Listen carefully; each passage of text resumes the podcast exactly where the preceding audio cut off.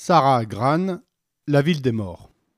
Chapitre 1 C'est mon oncle, a déclaré le type au téléphone. On l'a perdu. Il a disparu dans la tempête.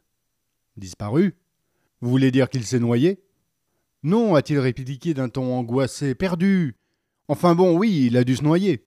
Il est probablement mort. Je n'ai aucune nouvelle de lui, ni rien. Je ne vois pas comment il pourrait être en vie. Alors, où est le mystère? Un corbeau est passé dans le ciel. Je me trouvais en Caroline du Nord, près de Santa Rosa. J'étais assise à une table de pique-nique à côté d'un bouquet de séquoias. Un jet bleu criaillait à proximité.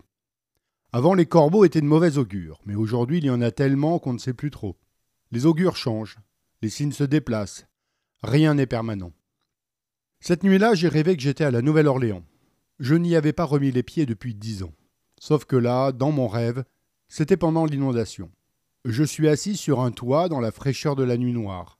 Le clair de lune se reflète sur l'eau qui m'entoure. Il n'y a pas un bruit. Tout le monde est parti. De l'autre côté, un homme est assis sur un autre toit, sur une chaise droite. Il grésille à ma vue, comme une vieille pellicule brûlée par endroits. Il a cinquante ou soixante ans, blanc, pâle, limite petit, cheveux poivre et sel, sourcils broussailleux. Il porte un costume trois pièces noires à col officier et une cravate noire. Il a l'air renfrogné. Il me décoche un regard sévère.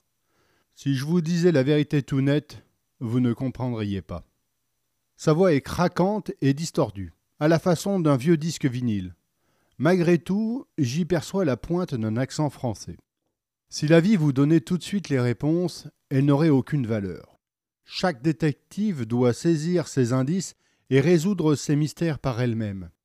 Nul ne peut élucider votre mystère à votre place. Un livre ne peut pas vous indiquer le chemin. Cette fois, je le reconnais. C'est Jacques Sillette, bien sûr, le grand détective français. Ces mots proviennent de son seul et unique ouvrage, Détection. Je regarde autour de moi et dans la nuit noire, j'aperçois une lumière qui scintille au loin. À mesure qu'elle se rapproche, je vois que c'est une lanterne fixée à l'avant d'une barque. Je crois qu'elle vient à notre escousse mais elle est vide. Personne ne vous sauvera, reprend Silette sur son toit. Personne ne viendra. Vous êtes seul dans votre quête. Aucun ami, aucun amant, aucun Dieu qui est aux cieux ne viendra à votre secours. Vos mystères n'appartiennent qu'à vous seul. Silette vibre et tremblote, clignote dans le clair de lune. Tout ce que je peux faire, c'est vous laisser des indices, poursuit-il, et espérer que non seulement vous résoudrez vos mystères, mais que vous choisirez avec soin les indices que vous sèmerez derrière vous. Faites vos choix avec discernement, jeune demoiselle. Les mystères que vous laissez dureront des vies entières après votre disparition. Rappelez-vous, vous êtes le seul espoir pour ceux qui vous succéderont. Je me suis réveillé avec une quinte de toux, crachant de l'eau.